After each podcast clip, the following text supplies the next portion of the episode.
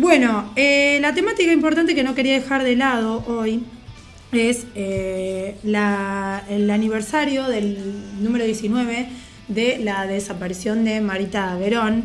Eh, se cumplió un nuevo año de, de su secuestro y con Juli preparamos una columna muy importante que también eh, entrelazamos, él, él hizo la mayoría del trabajo, obviamente, yo lo que hago es exponerla y hablar con él, obviamente, sobre esta cuestión, eh, con libros que tienen que ver mucho con la temática de la trata de personas y la explotación sexual y una canción con la que vamos a cerrar el bloque. Juli, te invoco, hum, Sí.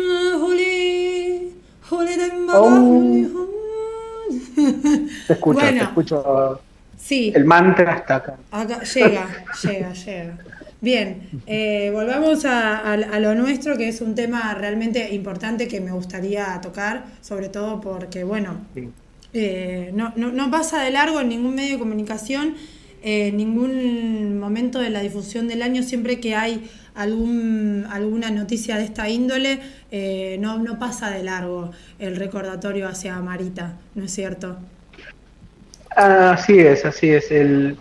Pero también siento que por ahí dentro de los medios de comunicación se está hablando cada vez menos de esta situación, lo cual es bastante triste, Sí. lo cual es bastante feo en, en- en esta, en este tratar sobre este tema porque pensamos que ya Marita Verón tiene 19 años desaparecida por una red de trata, digamos, 19 años, es demasiado tiempo Sí. y a lo largo de, bueno, de lo, de lo que vos me comentaste, al momento de armar esta, esta, esta sección, eh, lo primero que pensé pues si existen o no una cantidad determinada de libros que traten sobre esta temática, sobre la que es la trata de personas, y hemos encontrado algunos, eh, hurgando, digamos, en distintas bibliotecas virtuales, en donde mm, encontramos sobre el tema de la trata de, de personas. Y que se entienda bien, cuando estamos hablando de trata de personas no estamos hablando de prostitución, estamos hablando de explotación sexual de personas siendo secuestradas para, eh, para ser explotadas sexualmente. Exacto. Y eso es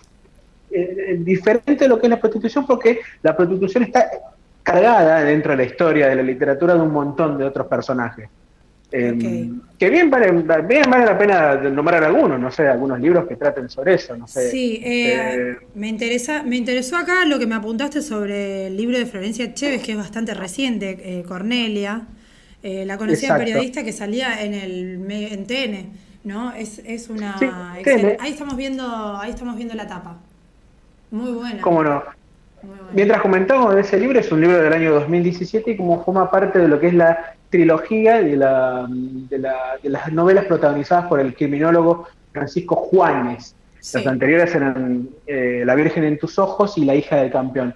Eh, lo, lo- lo, lo más interesante de todo esto es que Florencia Chévez siempre está escrito dentro de lo que es una especie de literatura de, de, entrenamiento, de, perdón, de entretenimiento, Sí, de, de lectura ágil, digamos, de poca reflexión. Sin embargo, me parece que el logro justamente de ella es el de poder tratar este tema en novelas de este tipo, ¿no? Eh, que generalmente por ahí pasan de lado, que siempre están tratadas dentro de una literatura, si querés llamarlo, mucho más seria, mucho más académica, Claro. o lo que sea. Y en este sentido, Florencia Chévez hizo un buen ejercicio literario a la hora de escribir Cornelia, que es la, la- digamos, está narrado desde la perspectiva de Manuela Pelari, que es una policía que quiere hacer justicia por el secuestro de una amiga suya, Cornelia, hace 10 años, y de lo cual no hay nadie eh, detenido ni hay rastro alguno de saber qué fue lo que pasó con el destino de esa chica, pero que se tiene la certeza que ha- había sido raptada por un grupo totalmente de trata. impune. El caso quedó totalmente impune, ¿no es cierto? Sí, sí, sí, igual estamos hablando dentro de lo que es la, la- la temática de la ficción de este Claro, libro, como eh. también está quedando impune el- lo de Marita Verón. Esta, peli, eh, perdón, esta novela tuvo una versión hace Sí. pocos años, creo al año siguiente de que se, se editó el libro, hay una película llamada Perdida, protagonizada por Luciana Lopilato. Luisana, exacto. Sí, me acuerdo. Si quieren verla, vean. si no, está bien igual, pero eh, es interesante, sobre todo el tratamiento que ella le dio, digamos, eh, Florencia Cheve, quiere decir, ¿no? Sí, sí, a, sí. a este tema, ¿no? Otra novela que también hemos destacado acá vamos a hablar de dos novelas y dos investigaciones. Ahora, eh, perdón que, te, interrumpa, Juli. Eh, lo que te quería preguntar es, con respecto a lo de Luisana, no sé si es porque no, no obtuvo muy buenas críticas la película o no sé si a, nivel general, digamos, porque hay gente que le puede interesar. Yo había escuchado en la época que la filmó y que la entrevistaron que había dicho que tenía una coach para esas escenas que eran bastante intensas y que había sido un trabajo bastante arduo y que había sido una experiencia bastante importante en su carrera, pero no sé después a nivel este, críticas, a nivel difusión, no sé qué, qué fue lo que habrá pasado y todavía no la vi la película. No, la película ha tenido su... La película en sí, digamos, no tanto ella como actriz, ha tenido su, su, su mala recepción, no, no, ha sido, no, no ha sido muy favorecida, digamos, con las críticas. Igual la crítica es totalmente subjetiva. No, si vos disfrutás de algo más allá de que otra persona te diga que no está bueno, es cosa del gusto propio.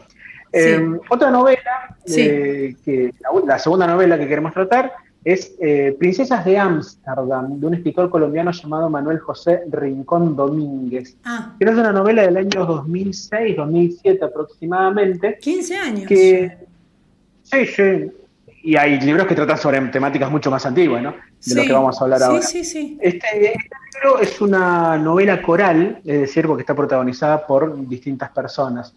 Eh, todas son mujeres víctimas de la trata. Está una chica llamada Marina, que es de Colombia, una chica llamada Carmen, desde la República Dominicana, y otra chica llamada Noi Aui, desde Tailandia.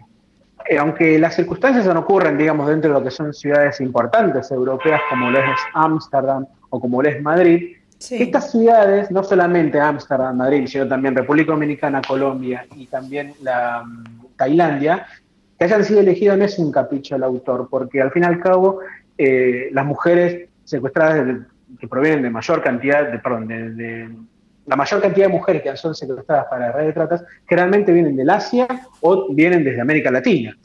Y los principales clientes de este tipo de, de consumo, si querés llamarlo, generalmente están afincados dentro de lo que son las grandes ciudades europeas.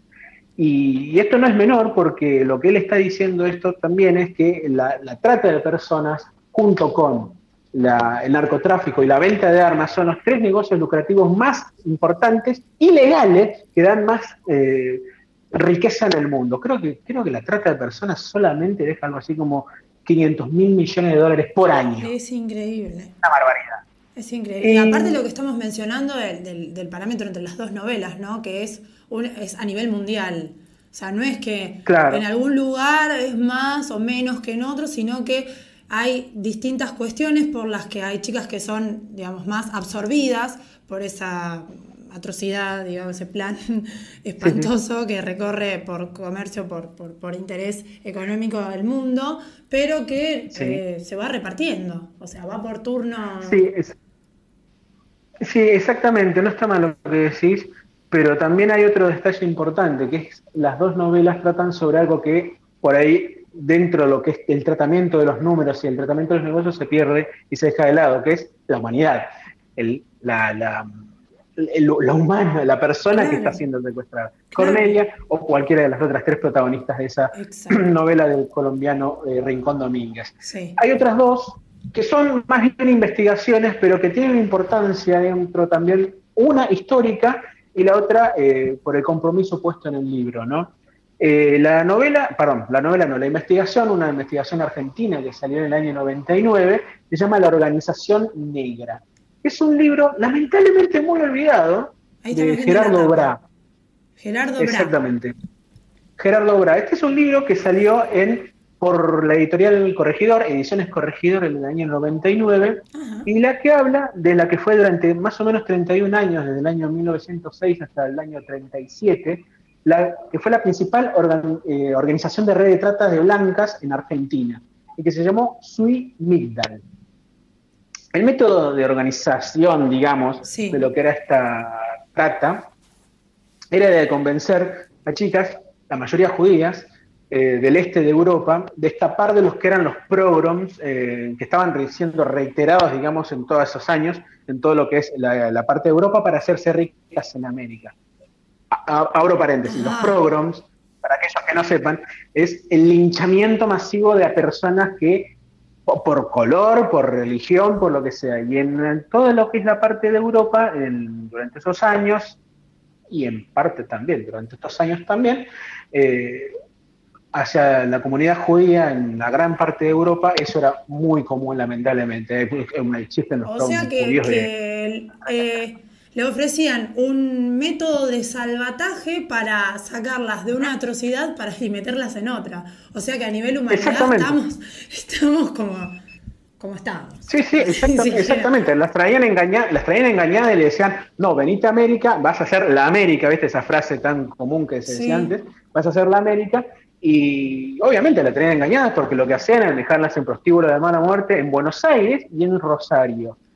Em, el libro de Ola, eh, es una investigación muy buena sobre un tema que es lamentablemente ignorado en la historia. Estoy hablando del Migdal en particular, no tanto de la trata de personas. Y que, por suerte, hoy por hoy, eh, la, conciencia que existe dentro de lo que es la trata de personas está mucho más consciente en la, sociedad. Em, como un detalle no menor, pero que es una anécdota importante, la que se encargó, digamos, de liberar eh, la noticia sobre esta organización, eh, fue una chica llamada Raquel Lieberman, Lieberman, perdón, Raquel Lieberman, que era una chica que estaba siendo, fue secuestrada, digamos, por esta red de trata, y que en el año 29 eh, denuncia esta organización y recién ocho años después la red termina Nadie fue condenado, obviamente. Tuvieron prisión preventiva en, enero del 36 y en febrero del 31 los largaron a todos. O sea, no, pasó nada, digamos. Claro.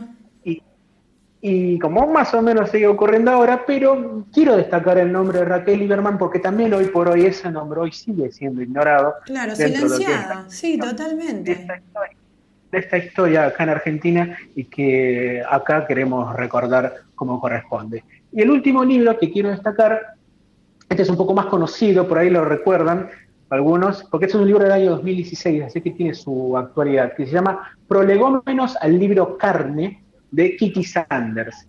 Kitty Sanders es una periodista rusa nacida en San Petersburgo, digamos soviética en realidad porque es del año 87, nace en, en San Petersburgo en el año 87, pero que se radicó en Argentina hace, algunos años y que dedicó ocho años de su vida a investigar en profundidad todo lo que son las redes de trata y denunciarlas en su libro Prolegómenos al libro Carmen. Lo particular del libro, o mejor dicho, de la investigación, fue que la misma autora puso el cuerpo al inmiscuirse dentro de lo que son las redes de trata en aquel momento, no solamente para mostrar lo lo enorme del negocio, sino también para ver cómo existe una red internacional de trata, es decir, con profundas ligaciones con las políticas internacionales de todo el mundo. Es decir, la trata no es solamente un grupo de personas que van y te secuestran, no, es, es algo mucho más amplio, mucho más grande, interrelacionado con cada uno, con cada espacio, y que se van intercambiando chicas permanentemente. Eso es lo que el, libro denuncia en particular, y lo cual ella también este, puso el cuerpo porque ella formó parte, no organizando, sino, si querés llamarlo, siendo secuestrada, digamos, para lo que es la, la, red de trata, de, sobre todo de Europa. Empatizando con, las víctimas de alguna manera. Y qué, qué, valentía, ¿no? Meterte dentro. Es como, dice la, mayoría de, los periodistas o los profesores en la facultad de periodismo, metan los pies en el barro. Metan los pies en el barro. Realmente fue un ejemplo. No metió los pies. metió todo, en realidad. Todo. Y el libro, como, como imaginarán, obviamente fue un éxito de ventas. Eh, y actualmente la doctora se encarga, digamos, de lo que es este, de dar conferencias y ayudar a diversas instituciones sobre cómo llevar adelante la investigación contra la trata. Qué bueno. Y quiero terminar, antes de, de cerrar esta, esta parte, que no es poco denunciar este tipo de, de vinculaciones, ¿no? Y menos en una fecha tan significativa como es la de hoy, 3 de abril. Los libros no solamente se han encargado, obviamente hay muchos más libros y hay varias canciones que también tratan sobre este tema, pero yo quería encargarme sobre estas cuatro en particular. Pero los libros no solamente se encargaron de mostrar este tema, sino que también la música ha querido eh, mostrar mm, algún tipo de, compromiso con este tema. En el año 2014, Sí. El comité ejecutivo, acá lo tengo anotado, el comité ejecutivo, porque es un nombre medio largo, el comité ejecutivo para la lucha contra la trata y explotación de personas de la jefatura del gabinete de ministros, lo salió entero, encargó a un grupo de cantantes este, un, disco eh, bastante emotivo que se llama Se trata de nosotras y que se puede escuchar en un sitio, no sé si lo conocen, se llama Bandcamp el sitio, es un sitio muy bueno como para descubrir un montón de artistas eh, emergentes sobre todo, ¿no? Ese disco se encuentra en Bandcamp y son 14 canciones que buscan denunciar con canciones este tema. Por decir algunos nombres, están Liliana Herrero, está señorita Carolina, desde el Uruguay está Ana Prada, está, un grupo que era muy conocido durante un tiempo que ahora no sé qué ocurrió, que es Las Taradas, sí. eh, Montenegro, eh, entre otras tantas. Pero yo me quiero detener en una canción, sobre todo para, mm, porque es muy linda la canción, pero también trata sobre, sobre mm, no solamente el empecinamiento por querer hacer justicia, sino por buscar a aquella persona que ya no se encuentra y estar poniéndose del lado que es la madre, como en este caso puede ser Susana Trimarco buscando a su hija durante tantos años. Y estamos hablando de la notable cantante llamada María Pien, que ha tenido varios discos. Eh, Alucinante. sacó varios discos. Yo recomiendo el primero, que se llama La Vuelta Manzana. Sí. Y de ese disco podemos escuchar la canción que hizo con Nicolás Rallis, otro gran cantante argentino, titulada Aveas Corpus. Este cuerpo que me trajo acá.